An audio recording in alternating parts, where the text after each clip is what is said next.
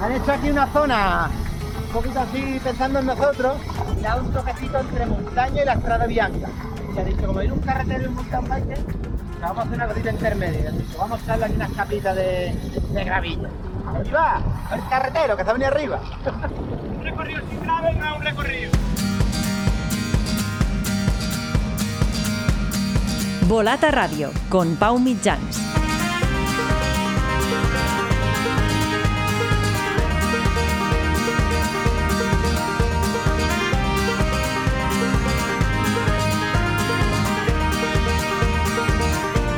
Hola, ¿qué tal? Bienvenidos a Volata Radio, tu podcast de cultura ciclista.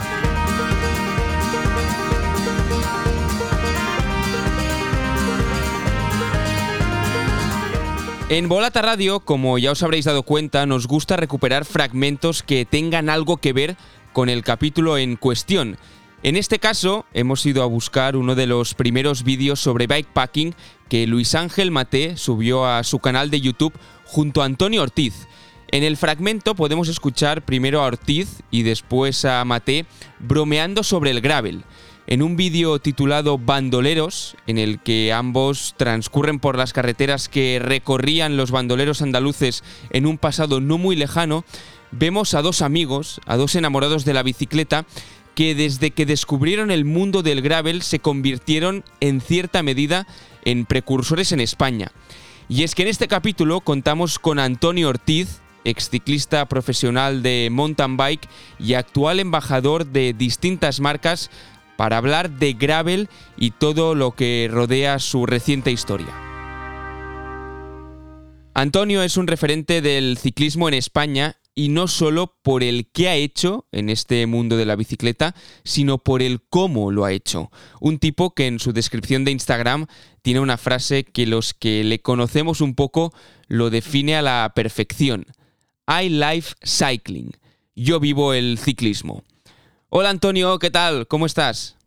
Muy buenas, Pau. Pues tengo que, ser sincero y me acabas de poner los de punta solo con la intro. Bueno, eh, es que yo creo que eres una persona muy querida en el mundo del ciclismo, pero que a veces conocemos poco o, tenemos que ir a buscar eh, un poquito más para, conocer quién es el, el verdadero Antonio Ortiz, ¿no? Bueno, sí, la verdad es que Antonio Ortiz yo creo que lo, define la, palabra que, como bien has dicho, tengo en el perfil de Instagram y como también has, has definido y bueno, al final son muchos años mm, viendo mm, crecer el ciclismo, viendo evolucionar el ciclismo, pero al final con una misma vivencia y un mismo espíritu, el de disfrutar de cada momento sobre la bici y sobre las ruedas, que es lo que más nos, gusta, ¿no? Por eso estamos aquí. Sí, por eso estamos aquí. Hablar de ciclismo es lo que nos gusta, practicar el ciclismo también. Ahora entraremos en otros temas, pero antes de, entrar eh, en materia, ¿por dónde andas ahora? Porque mm, tú no paras quieto, eh, solo los que te seguimos en Instagram y en redes ya vemos que vas de arriba para abajo todo, todos los fines de semana prácticamente. Eh, cuéntanos dónde estás ahora. Pues mira, ahora mismo estoy en, Girona, que, empieza el. Hoy es jueves cuando estamos grabando. Y, el viernes, mañana empieza la feria de Sioter, que, que bueno, está teniendo una evolución bastante buena en cuanto a ferias y referente del sector. Y viernes, sábado y domingo pues estaré aquí, aunque hay un montón de, eventos de todo tipo, de disciplinas, pero me centraré principalmente en estar en la zona demo, saliendo con, con clientes, atendiendo, pues un poco lo que me gusta. Carrera, como le decía el otro día a María, la, la, jefa de marketing, digo, carrera hay todo el año y este tipo de eventos pues no son tantos los que hay y hay que intentar arrimar el hombro y disfrutar de ellos que son bonitos también. Claro, porque ahora, estás en Girona, pero la semana pasada, eh, si no me equivoco, estuviste en la Rancho, esa prueba de gravel UCI que era la primera que se disputaba, que se disputaba en España. Eh, el gravel es todo un fenómeno, pero cuéntanos un poco cómo fue la, la, prueba. Pues increíble, porque bueno, yo vengo viendo la evolución del gravel desde casi, te diría, el minuto uno cuando llegó a España y se empezaron a hacer las primeras pruebas. Clasmar, por ejemplo, que lo conoce, son los organizadores de Girona MTV Challenge, entre otras pruebas, apostaron muy de lleno por el gravel y he venido a diferentes pruebas de las que ellos organizan, a Traca, por ejemplo, ¿no? que, en este caso es la carrera referencia de, larga distancia, no de ultra distancia, sino de larga distancia, con 360 kilómetros Y, y, en este fin de semana pasado, como bien has dicho el domingo, pues corrí la primera UCI Gravel Series que se hace en España, la primera de la historia.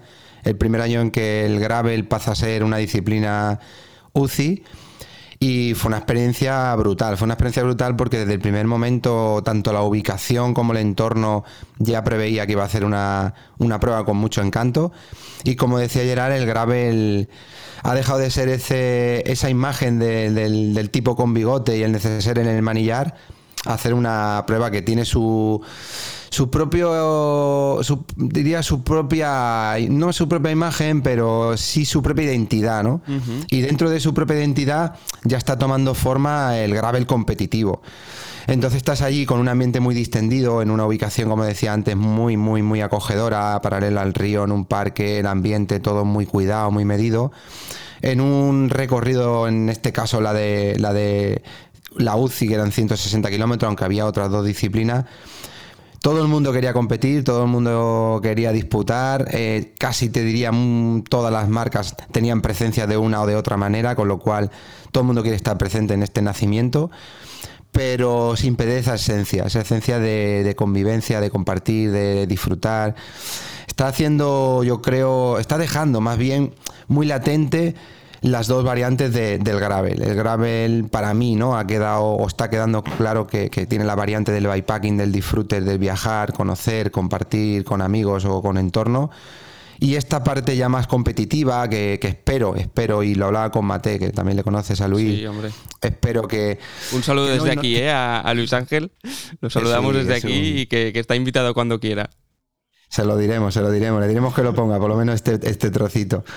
Y con él hablaba que, que ojalá, ¿no? Ojalá no, no, nos aborde ese punto tan profesional como puede hacer el que ya tenemos en carretera, ¿no? De, de autobuses y, y, tanto jaleo, que siga manteniendo un poco esa esencia, aunque la competición siga creciendo y evidentemente allá hay equipos profesionales de gravel y, y se va a profesionalizar un poco más pero que siga manteniendo eh, en lo que realmente nació el grave, ¿no? que yo creo que esa esencia es la que le da el toque diferente. Ahora entraremos un poco a hablar de esa esencia, pero me comentabas hace un momento los inicios del gravel aquí en España, porque sí que en Estados Unidos es una, es una disciplina que lleva años, que, que ya tiene eh, su base, pero aquí en España eh, podríamos decir que, que, es bastante reciente. No sé si te recuerda un poco, Antonio, tú que también estuviste en los inicios del mountain bike en España, eh, si, si, te recuerda un poco, si hay un cierto paralelismo entre los inicios del mountain bike y los inicios del gravel ahora. Pues mm, yo lo defino tal cual tú lo estás diciendo. Con Hermida hablo mucho este tema, este tema con José Antonio Hermida. José Antonio Hermida es una persona muy rápida de mente, ¿no? Es tan rápidamente como de piernas. Y, y, es muy creativo. Y él, y él le denomina, eh, es mountain bike en precario, le dice, ¿no? El gravel es mountain bike en precario, tete, ni, ni más ni menos. Mountain bike en precario, manera, ¿eh? Sí, Así, sí, sí, es como decir, es como decir, eres un mountain bike pero, pero limitado. Y, y, en cierta manera él puede tener su parte de razón en esa definición y tú tienes mucha parte de, de, razón en lo que acabas de decir y en lo que yo más o menos siempre defino. Entonces, para que nos entendamos al que está escuchando esto, para mí, que como tú bien has dicho, yo empecé con con bicis completamente rígida y con, con V-Brake, porque algunos de los pioneros o de los que empezaron en bike ya conocieron los, los V-Brake, yo, perdón, los cantilever, yo empecé con cantilever, uh -huh. porque ya el V-Brake era un freno decente, el cantilever era, no sabemos dónde paramos. Y, y, me recuerda aquello porque, porque aquellas bicis en las que no tenía suspensión, o las primeras suspensiones que estaban casi más para pa decorar que para funcionar, ¿no? Pocos frenos, neumáticos, no había túbules, eran cámaras, mm, ruedas muy hinchadas, geometrías, eh, materiales. Tenías que conducir mucho, no te podías relajar nunca. Esas bicis no te permitían errores. Entonces el gravel para mí me traslada, me transporta a esos inicios por eso, porque ahora mismo eh, los 160 kilómetros de rancho, que fue lo último que hice, ¿no? Con una bici de mountain bike actual, para mí personalmente es un auténtico aburrimiento, sería un suplicio. Sin embargo, con una bici de gravel es un no parar, es velocidad, es tener que controlar, saber frenar, no equivocarte en las presiones, trazar bien la curva, esquivar zonas un tanto rotas que te pueden hacer que tengas un percance. Entonces, esto es lo que realmente a mí me recuerda a esos orígenes, ¿no? El, el, no poder relajarte, el tener que estar siempre mirando un poco más allá de donde está la rueda, para evitar muchos incidentes y, y percances. Entonces, sí que tiene para mí esa similitud de, del mountain bike de los orígenes, pero claro, tenemos materiales muchísimo más modernos, entonces no podemos a eso comparar. quería ir, de, de- de que Eh. seguramente la tecnología y los avances que había en esa época no tienen nada que ver Nada. con los que tienen ahora las bicicletas de gravel, que, que también es, es una cultura en sí misma, ¿no? Que también es un tipo de bicicleta, un tipo de imagen también, supongo, y supongo que, que esto no tiene nada que ver con, con aquellos años de, de los 80, 90. Nada, allí íbamos muy perdidos. Allí veníamos heredando cosas eh, o copiando cosas del ciclismo de carretera que no tenían nada que ver, porque tampoco la, te- la- tecnología de aquella, cuando empezó el mountain bike, no era la de ahora en carretera incluso, ¿no? Pero bueno, al final te ponías un culote, un maillot y un casco como las de carretera, con unas zapatillas que no eran igual porque había que andar de vez en cuando y, pusieron una- una planta un poco para poder caminar. Al principio eran zapatillas pues muy flexibles, que perdías muchísima potencia sobre el pedal. Que, de aquellas también las suelas no eran suelas como las de ahora de carbono, pero ya eran suelas un poco más rígidas, pensadas más en, en pedalear sobre, sobre- un pedal y, y ya está, no andar. Y en mountain bike pues era una transición que había que ir copiando y aquí pues pasa un poco igual, pero sí que es cierto que como tú bien has dicho, la tecnología pues permite que todos esos cambios sean mucho más eh, sólidos.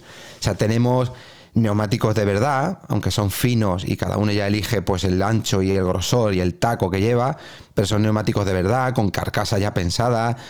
Eh, jugamos con tubulés, ya podemos poner un mus, el que quiera ir un poco más atrevido, eh, 650 plus con más ancho. Y luego los cuadros, la geometría de los cuadros que tenemos, el, el material en el que están construidos los cuadros, el carbono, todo esto hace que al final no tenga nada que ver en cierta manera. Y a mí, desde, luego, lo que más, más, más, más, más me sorprende de todo esto eh, son los frenos, por ejemplo. Eh, yo aquellos inicios, lo que hablábamos antes, el cantilever era un freno de decir, ostras, tengo que apretar con cuatro dedos a la maneta, que, que si te acuerdas eran manetas muy largas, ahora nos acordamos de las manetas cortitas, pero eran manetas que tenían que salen casi por el manillar, ¿no? Y el GRX, en este caso, el Shimano, es alucinante. O sea, la propia goma del agarre de la maneta, tú que montas en bici y conoces el Durace o el Ultegra o cualquier otro grupo, ya ese compuesto de la goma de la maneta ya es diferente para que sea más cómodo, para que te sude menos, para que la mano quede perfecta. La ergonomía de la propia maneta no tiene nada que ver con la maneta de carretera. Es una ergonomía pensada para ir acoplado ahí durante mucho tiempo y tener la seguridad de que no te vas a escapar de ese punto de apoyo. Eh, la potencia propiamente del freno. Eh, mm, bueno, yo, yo creo que el material, eh, como tú bien has dicho, la tecnología va a hacer que pasemos más de puntilla ¿no? sobre, sobre estos inicios del gravel sin notar tanto como se notaba al principio el mountain bike.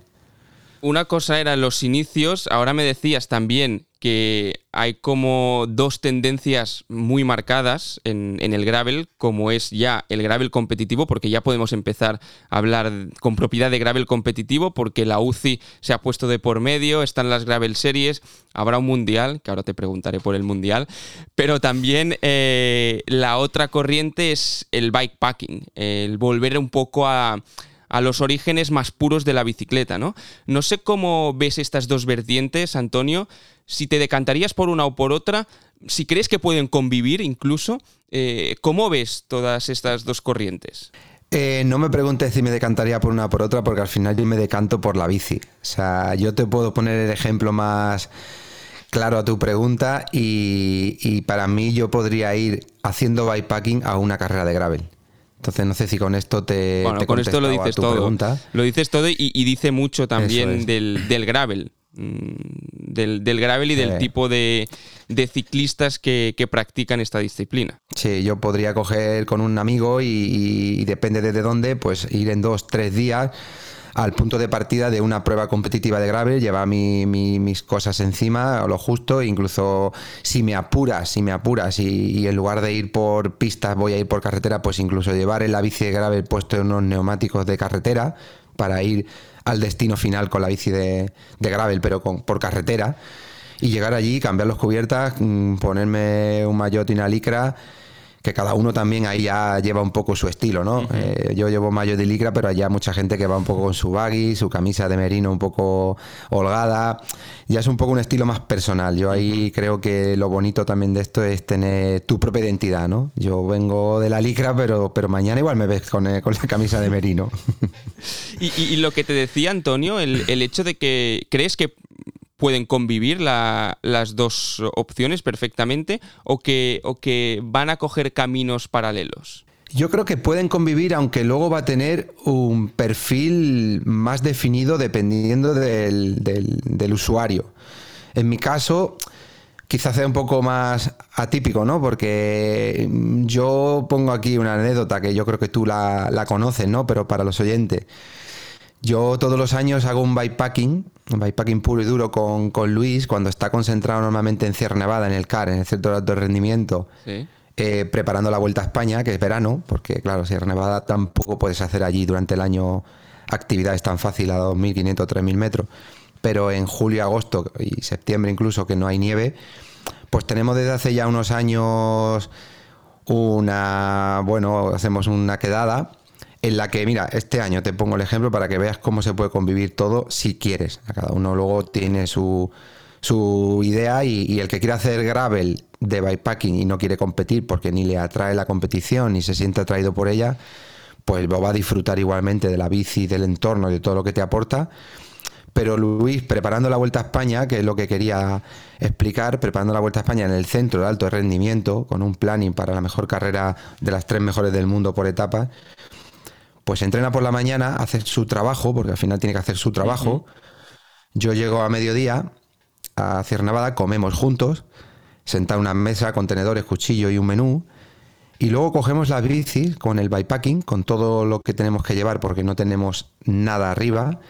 Y nos vamos a Villaviento, que es un refugio de montaña donde no hay nada. Es un refugio de montaña de piedra y entras dentro y te encuentras por la típica cama de madera y tienes que llevar la esterilla si quieres dormir en la esterilla, tienes que llevar el saco si quieres no pasar frío y tienes que llevar el infernillo si te quieres hacer un café o calentar algo. Entonces, pensar que por la mañana Luis es un trabajo específico para una carrera como la Vuelta a España, por la tarde hemos cogido todos nuestros cachivaches y hemos ido cargados hasta las manillas con nuestra cerveza que ya tenemos hecho nuestro protocolo para que lleguen frías. Cenar un cocido calentado en un hornillo y luego poder estar, como hemos hablado eh, la semana pasada, en una carrera de gravel ya UCI, esto es lo que más claramente define las posibilidades que te dan el gravel y, lo que cada uno ya puede, puede eh, utilizar de ellas, ¿no? O disfrutar de ellas más bien. Volviendo un poco a, esta, a esta parte más competitiva, eh, leía un post que hacías el otro día, mm, referente a la rancho, decías, ¿y ahora qué? Eh, tengo que ir al mundial, eh, tú mismo te lo preguntabas, así que como tú mismo te lo preguntabas, tú mismo me lo vas a responder si quieres. Eh, ¿Habrá mundial de, gravel? ¿Veremos a Antonio Ortiz en el mundial o no? Pues mira, esa publicación, como bien has dicho, la publiqué porque yo me, hacía la propia pregunta, ¿no? Y, para definirlo, ayer salí con, con Bernal, un chico que trabaja en GSN, en el canal, y ha sido profesional de carretera hasta el año pasado, ¿no? Y ahora está pues trabajando ahí, monta en bici, disfruta la bici, además un apasionado como, como nosotros, diría, o más. Y, él me decía, es que yo no me he podido clasificar. Entonces, claro, mm, ahí es donde te, planteas la, posibilidad de tenerla y, estar en el primer mundial de gravel de la historia o directamente pues haber vivido la experiencia de, de rancho y, y, si no este año otro. Aquí solamente hay un tema que es decidir si se va o no se va y que casualmente, que ya sabes la relación que me une con, Luis Mate y, todas las historias que hacemos juntos. Miedo me das, ¿eh? Claro, ahí está el tema. Y justo antes de, antes de, Rancho nos comprometimos para, hacer juntos la, la Titan Desert de Armería. Sí y estamos inscritos, está todo publicado por parte de la organización que, que, estar allí, que tendremos allí a Luis y a mí, o tendrán allí a Luis y a mí. Y ahí es donde todavía queda la incertidumbre de, qué hacer, si, si, asistir directamente a lo que teníamos planteado o modificar el planning y, volar a Italia y estar en ese primer mundial de mountain bike. Porque coincide en el mismo fin de semana, ¿eh? Eso es, eso es. Ahí Amigo. está el, el gran debate. Porque, a ver, eh, está claro que los inicios de algo siempre es muy bonito estar. Eh, El primer mundial, pues todo el mundo no puede decir que ha estado en el primer mundial de mountain bike, yo mismo, ¿no? Y, y eso es algo que, que te queda para, para ti y para la historia. Entonces, bueno, aquí hay dos frentes abierto- abiertos. Uno es la ética y la moral y otra es la pasión y, y, bueno, y la historia, ¿no? Entonces, bueno, por lo menos tenemos la posibilidad, tanto él como yo, los dos nos hemos clasificado porque aquí puedo definir un poco cómo ha ido el tema de las clasificaciones porque queda todo un poco muy ambiguo. Y el gravel, mm, tú decías antes, la UCI ha empezado a hacer carrera. Yo creo que, que la UCI lo que no ha querido dejar escapar esta disciplina, como le pasó con el enduro de mountain bike, que ellos crearon su propia federación y, y- y van independiente, o el triatlón en su día, ¿no? Sí. Y la UCI ha dicho, aquí hay un filón y no se nos puede escapar y perder el control. Entonces han sacado esto hoy un poco a empujones para que, para que ellos estén presentes de aquí en adelante y de aquí en adelante me imagino que se le dará forma y cogerá ya una línea más clara, pero ahora hay muchísima inc- incertidumbre. Y entre la incertidumbre es, por ejemplo, que yo tengo licencia, aunque por edad tenga otra edad, pero tengo licencia élite, o en este caso Luis tiene la licencia eh, UCI eh, como profesional, pero luego te inscribes en una carrera UCI Glaber Series y te ubican directamente en tu grupo de edad. Entonces, dentro de tu grupo de edad se clasifica el 25% de los que se han inscrito ese día. Vale. Entonces, si, si de tu grupo de edad se han inscrito 5 personas, pues ya sabes que el 25% es de 5. Si se inscriben 100, pues es el 25% de 100. Y bueno, en mi caso él se- en mi caso yo me, me he clasificado Luis también, entonces los dos tendríamos la posibilidad de ir, como, como no es el caso de Bernat, por ejemplo, que le hacía ilusión ir y, y le molaba, además de trabajar en un, un canal que le daría también contenido para generar, muy bueno. Y, lo decía, dice, pues mira, yo venía aquí a Rancho, me lo he pasado muy bien, ha sido una experiencia inolvidable, quería haber intentado clasificarme y no he podido, o sea que, que todo tiene su, su cosa. Entonces, eh, veremos, a tu pregunta, ¿veremos a Antonio Ortiz en el Mundial de Gravel? Pues puede pasar de todo. Antonio No. Ortiz es una caja de sorpresas. Es que pensaba que ibas a decir, no, con, con Mate vamos a hacer, vamos a... No vamos a ir en bici. Nos vamos a ir en bici y vamos a montar la- las bolsas y nos vamos a, a- a ir hacia el Véneto, que es donde se, se hace este mundial, el 8 y el 9 de octubre, en bicicleta. Pero bueno, mm, lo dejaremos ahí, Pero, vamos Pau, a... Este vamos a- comentario lo has dicho porque sabes que seríamos capaces. por- eso, por eso cuando me decías, no, es que con Luis Ángel, digo, calla, que ahora me van a a decir que, que se van a ir, se van a ir en bicicleta, van a competir y van a volver. Me lo habías puesto de ejemplo antes, así que tampoco mal encaminado no, no íbamos. Pero yendo un poco también ahora, hemos hablado de la parte competitiva hablar un poco de, la parte más de, bikepacking, porque si no voy equivocado, has estado también hace unas semanas en Canadá, en Estados Unidos, que me explicabas, ¿no? Íbamos a hacer unas pruebas mm, de larga distancia, de ultradistancia, que al final eh, no acabaron de ir mm, como lo previsto, pero es otra. ah, es otro concepto totalmente del, gravel que, que también eh, es- está tirando mucho, tira mucho y, y que al final es, es darle a los pedales, pero con, con otra mentalidad totalmente distinta.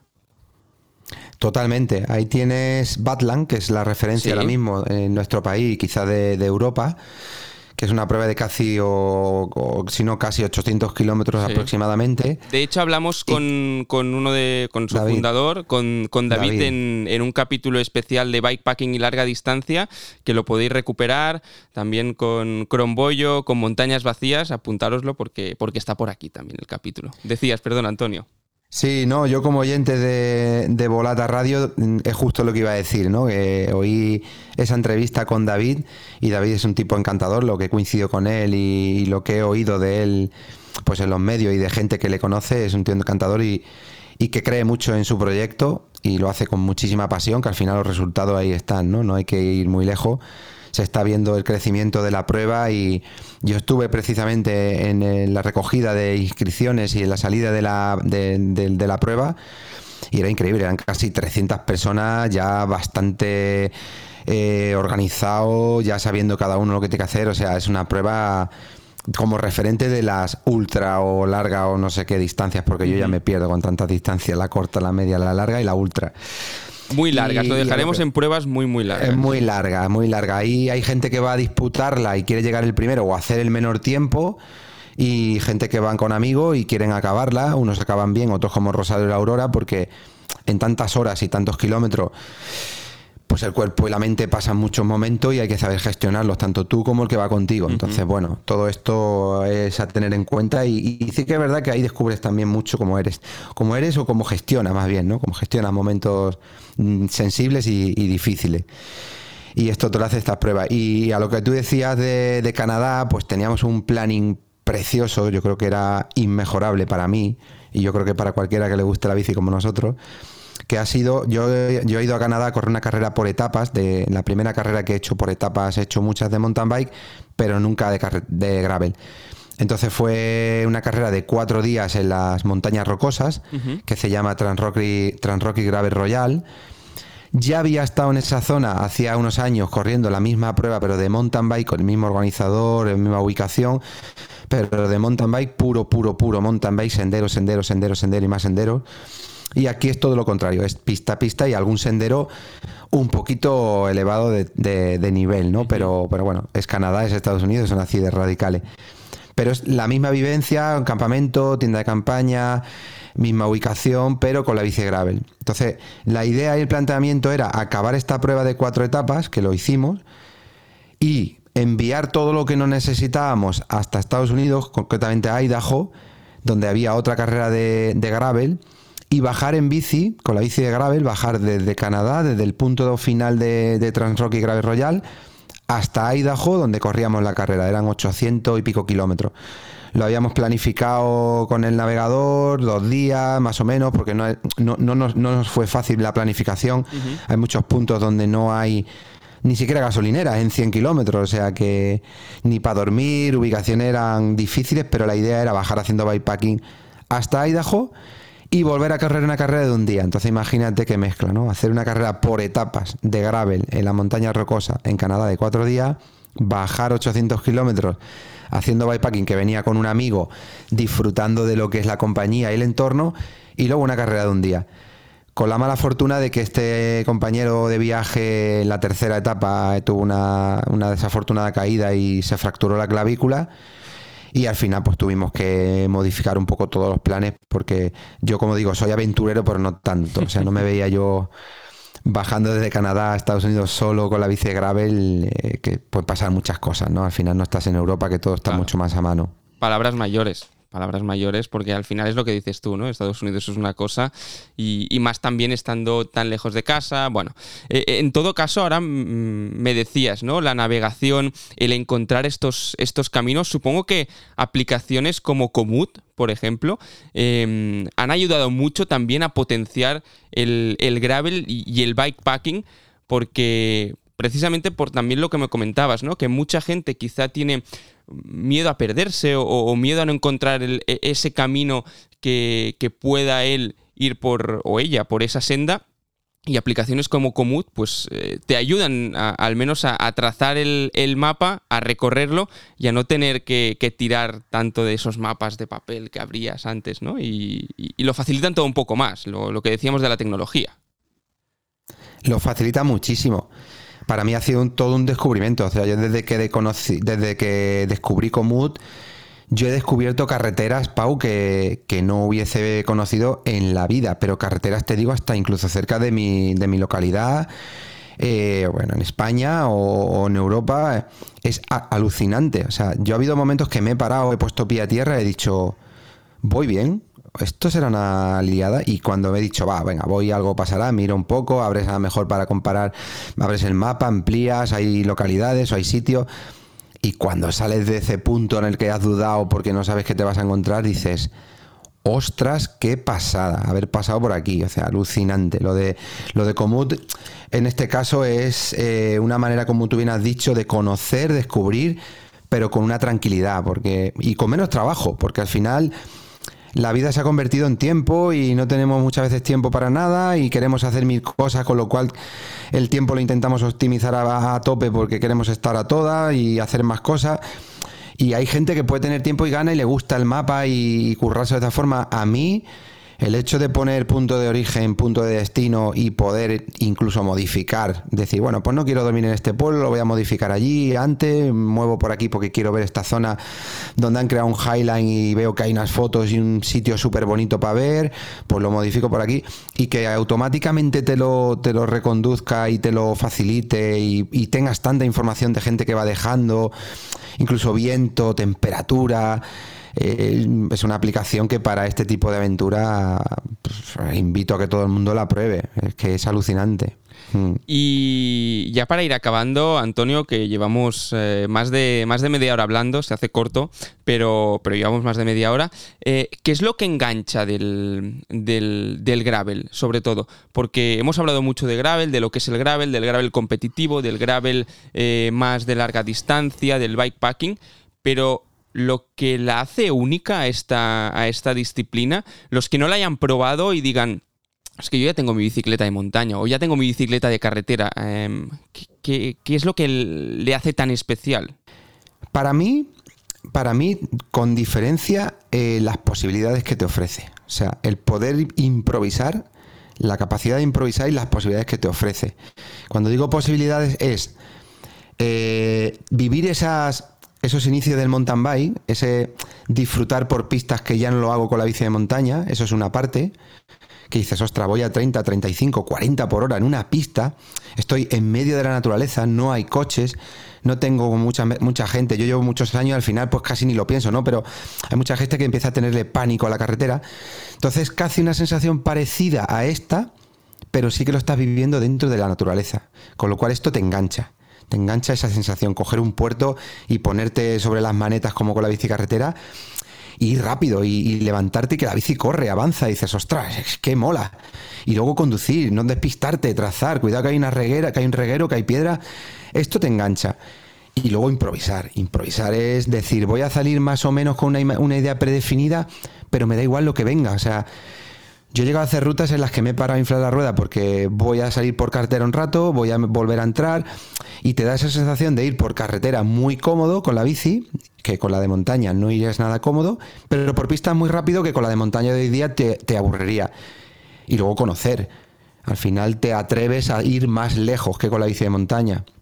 Entonces yo creo que estos son los principales ingredientes para mí que te enganchan a una disciplina como el gravel. Y luego si eres competitivo o has competido como yo toda la vida, aunque yo ya esté, como digo, en una segunda actividad, no estoy al nivel que estaba hace años, pero, pero intento mantenerme e intento dentro de mis posibilidades estar más o menos bien, pues también te da esa, esa posibilidad de seguir con ese espíritu competitivo y vivirlo desde, la, desde el punto de vista de la competición yo creo que con esto... Porque estás, siguiendo, estás viviendo una, una segunda juventud, Antonio, eh, de, tu, de tu faceta competitiva del mountain bike que, que muchos conocemos Ahora es como esta, esta, segunda, esta segunda vida, ¿no? Muy encarada también al aspecto comunicativo, porque ha, cogido una importancia esto que, que seguramente, uh, seguramente antes no tenía, pero que ahora eh, la parte comunicativa, tanto por parte de las marcas como, como de los propios ciclistas, eh, está cambiando, está cambiando mucho. Pau, yo soy ya mayor, ¿eh? yo ya estoy en mi tercera juventud. Tercera, ¿eh? Mi primera, mi primera juventud fue mi etapa profesional. Siempre digo que mi segunda juventud me la, me la brindó Pau Zamora, el sí. manager del equipo actualmente Buff Scott. Eh, cuando me, me, dio la posibilidad de estar con ellos varios años en el equipo Buff y haciendo carreras por etapas por todo el mundo. Esa fue para mí mi segunda juventud y una de las mejores, creo, con diferencia. Y esta tercera juventud, que es la que yo le llamo, que es pues cambiar ese chip, saber que ya tienes un poco de menos nivel, saber aceptarlo, que eso es importante. Y, disfrutar del nacimiento de una disciplina que, como muchos dicen, ¿no? Como decía el otro día Luis, creo que también lo ponía en el post, ha venido para quedarse, ha venido para quedarse por todas las posibilidades que te ofrece, ¿no? Entonces, esta tercera, esta tercera juventud la voy a disfrutar tanto como la primera como la segunda, pero con ya con una madurez, que también es importante muchas veces cuando afrontas una, una etapa, la madurez. Pues creo que no hay mejor manera de acabar, Antonio, que sea muy larga esta tercera juventud, que te sigamos viendo eh, por todos los rincones del mundo con, una bicicleta y también con, esa alegría y con, esa, con ese carácter que, te caracteriza, eh, muy vinculado al mundo del ciclismo. Antonio, gracias por todo. Muchas gracias a vosotros y ojalá podamos seguir contando todas estas aventuras con vosotros en Volata y en Volata Radio, porque respiráis el ciclismo de otra manera. Muchas gracias, que vaya bien. Estás escuchando Volata Radio, el podcast de la revista Volata, tu publicación de ciclismo, cultura y periodismo que se publica de forma bimensual, con más páginas, más contenidos, más internacional y más beneficios para los suscriptores. Suscríbete desde 6 euros al mes, únete a nuestra comunidad y no te pierdas ningún número.